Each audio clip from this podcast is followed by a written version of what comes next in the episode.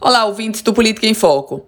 A semana começa em tom de expectativa porque, nesta semana, o tão falado, o famoso projeto de reforma da Previdência Estadual deverá chegar à Assembleia Legislativa do Rio Grande do Norte. E aí, naturalmente, toda a pressão que estava sobre o governo, o governo do Estado vai recair agora nos deputados estaduais.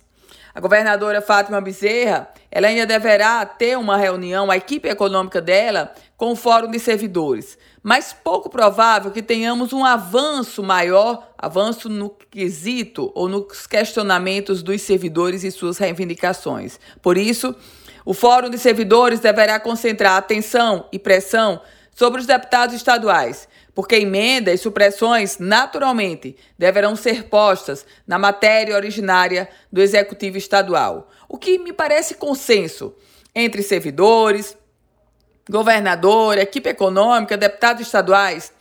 O que me parece consenso é a necessidade de uma reforma da Previdência. Não há cofre que resista a um déficit mensal de 130 milhões de reais previdenciário. Por isso, a reforma é necessária. Os termos dela, aí é uma longa discussão. Eu volto com outras informações aqui no Política em Foco com Ana Ruth Dantas.